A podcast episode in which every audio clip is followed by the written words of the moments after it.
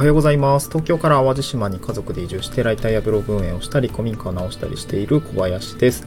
今日は移住するのに転職ではなく個人事業主を選んで良かったことということで、えー、まあ、地方移住とか働き方、ライフスタイル大きく変えるってなった時に、ま、僕もそうなんですけど、子供が生まれて、ちょっと都内で子育てするのはちょっとしんどそうだなと思っ、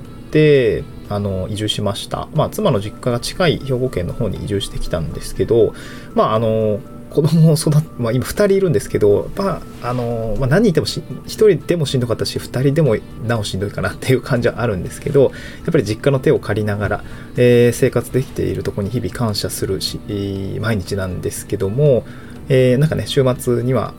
た、たまにこう、たまに割と、割と月1回以上は帰ってるんじゃないかな。あの、帰ったりとかして、まあ、妻もね、えー、まあ、お母さんのご飯食べつつとか、まあ、みんなに子供たち預けて、まあ、ちょっと髪切ったりとか、映画見に行ったりとか、なんかそういうところの、まあ、息抜きみたいなところの実家があるおかげで、えー、あのできているとこなんですけども、えー、これが多分都内で2人、まあ、夫婦2人だけで子供を育てていくってなったら、めっちゃしんどいだろうなと思いながら、あのー、毎日暮らしてます。で、その時に、まあなんか移住するってなった時に、やっぱり結構仕事っていうのがネックになってきていて、まあ一応こう転職地方転職だったりとか、まあ、現地の会社に就職するとか、まあ、あとはフルリモート転職をして、まあ、自分の仕事を持った状態で都市部に移住するっていうところでも、まあまあ普通にできることかなと思うんだけれども、なかなかそれを実践に移すってね、結構大変だと思うんですけど、まあ、今回その移住するのに転職ではなくて個人事業主を選んでよかったことということで、まあ、僕自身が、えー、都内で会社員してたんですけど、えー、辞めて、えっと、まあ、ちょっとずるいんだけどね、地域おこし協力隊という、まあ、若干反転職、反独立みたいな、あなんていうのかな、キャリアを踏んで、まあ、今個人事業主として、え、仕事を進めているんですけどもそれで、まあ、良かったことをですね、ちょっと今日はシェアしたいなと思います。まあ、一つですね、うーん、なんかロールモデルみたいなものとして捉えていただけたら、まあ、なんか参考になる方はもしかしたらいるのかもしれないなというところでご紹介をしたいなと思います。で、良かったこと3つですね。先に3つ言っておきますと、1つ目が働き方の自由度が広がったよということ。で、2つ目がライフスタイルの自由度も広がったよということですね。で、最後3つ目がやりがいを持って働けるということで、ちょっとこのやりがいが意外と、うん、重要なのかな、なのかもしれないなというふうに思った話も最後したいなと思います。で、1つ目が、えー、働き方の自由度が広がったですね。これは、まさにもう本当にこれ多分会社辞めて個人事業主になるということの、まあ、最も大きなあメリットというか、なんていうのかな、うーん、効能でもあるかなと思います。会社員だったとしても別に働き方の自由度ってそれなりに広いと思うんですよね。まあもちろん会社がやってる事業だったりとかにコミットする必要はあると思うんですけど、なんか誰と働くかとか、いつ働くかまあ、もっとこう、広、本当に概念で言うと、まあ、どんな事業をするのかっていうのめ全部自由なんですよね。で、これ、なんかね、個人事業者やって面白いなと思ったのが、多分普段のつながりっていうんですかね。まあ、友人にせよ、こう出会う人にせよ、なんか全てが仕事につながりうるっていうとこの可能性はすごい面白いなと思いました。別に友人と仕事したっていいわけじゃん。友人の仕事をやったっていいわけだし、まあ、地域の仕事をやったっていいわけだし、もちろんネットから仕事取ってくるでもいいんですけど、まさになんかこう人間関係というのが結構仕事で全て一つにつながるというか、なんかそういうのは面白いなと思いました。もちろん利害関係が生まれることによってなんかちょっとやりにくく、あの、友人友人関係が崩れるみたいな、ね、なんかお願いしたんだけど、全然質低いもの納品されたんだけど、みたいなのと良くないですけど、まあ、そこは当然ね、みんな切り分けてやってると思うんですけど、まあ、高校の友人、そして大学の友人とか、まあ、なんかビジネスとの絡み具合って全然あんまね、そんななかったりすると思うので、まあ、それはそれでいいと思うんですけど、まあ、大人になってからこう出会って、なんか仲が深まっていくのって、意外とこう仕事を通じてだったり、キャリア形成に関係することって結構多かったりすると思うんですけど、やっぱりみんな個人事業、今周りの人はみんな個人事業主同士だったりとかもするので、やっぱこう自分の事業がこうでとか、あの、自分の商品がこうで、なんかここら辺一緒に競合でき、競合でき、協業できそうだよねとか、ちょっと手伝うよみたいな話があったりすると、やっぱそれはそれで面白いんですよね。なんかそのあたりのこう働き方の自由度が広がったっていう感じるのは、やはり会社員ではちょっと難しかったかなと思いますね。ね就業規則とかもあるし、その辺はすごく難しいなと思いました。うん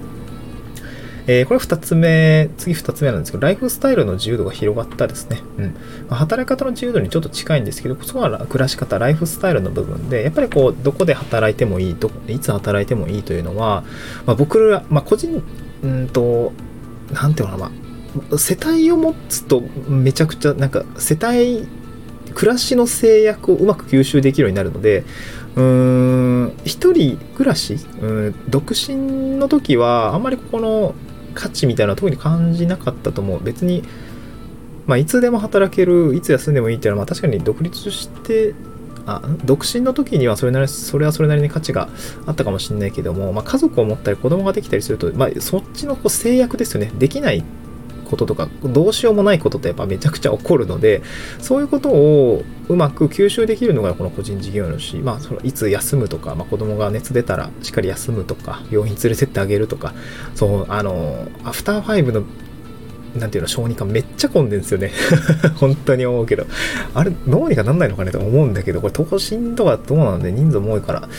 大変だよね。いや、もうめっちゃ混むんだよね。だそういうのがなんか早めに、例えば朝行くとか、うーん、まあなんか日中連れてくって、まあなんか朝行って、保育園終わったら連れていくとか、まあ、そういうのもできるし、なんかこう、そう時間にゆとりがやっぱりあるのが、うーんライフスタイルの自由度で余裕を持った暮らしにつながるかなと思いましたなんかやっぱせこせここう時間に追われてて結構きついと思うんだよね子供にもなんか強く当たっちゃうと思うしそう今でさえ割とこう比較的ライフスタイルの自由度が広がってるとはいえ子育てでもうってなる時 結構あるからその辺りはねこうせめてこうね熱が出た時にうまく休むとか、まあ、もちろん仕事も止まっちゃうかもしれないけど、まあ、パートナーが帰ってきたら夜頑張れるとか、なんかそういうので仕事とキャリアとライフスタイルを、まあ、うまくこう、なんていうかな、塩梅取りながらできるっていうのは、やっぱりこのライフスタイルの自由度が広がるこの個人事業主というような働き方で良かったのかなというふうに思いましたね。うん。はい。で、最後3つ目がやりがいを持って働けるですね。これはすごく会社員を辞めてみて思ったことですね。そう、なんか、まあ、全部自分、自己責任の世界になるので厳しい世界ではあると思うんだけれども、やっぱその分やりがいを持って働けるのかなと思いました。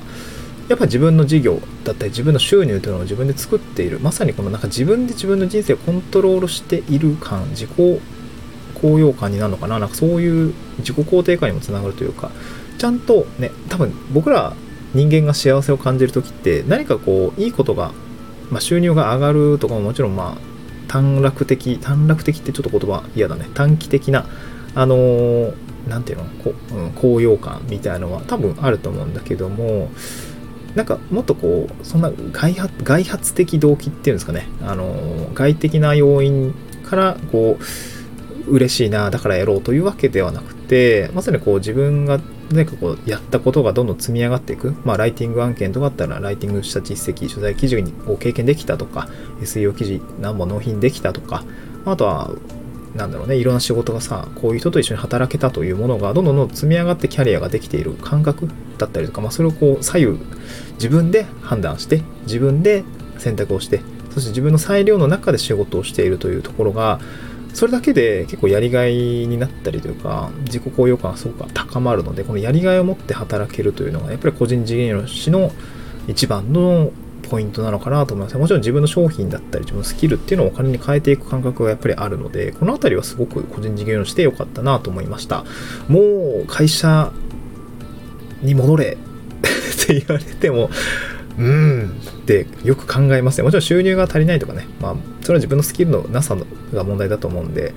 うんって思うかもしれないけど、うん、まあ、もうちょっと頑張りたいなって思いますね、個人事業主。僕もあと100日ぐらいで事業主業の仕事終わるんで、1本太い収入源なくなるんですけど、まあ、そっからだよね、本当に大事だ、こう、個人事業主で生活していくための収入、稼ぎが作れるのかっていうところは本当に思いました。はい、今日はそんな感じですね。今日合わせて聞きたい関連放送ということで、まあ、移住の転職ですね。移住に伴って地方転職する場合に消耗しない働き方のポイントということで、えー、まあ、ちょっと関連した内容を放送しております。そちらもしよかったら聞いてみてください。えー、今日も聞いてくださってありがとうございました。また次回の収録でお会いしましょう。バイバーイ。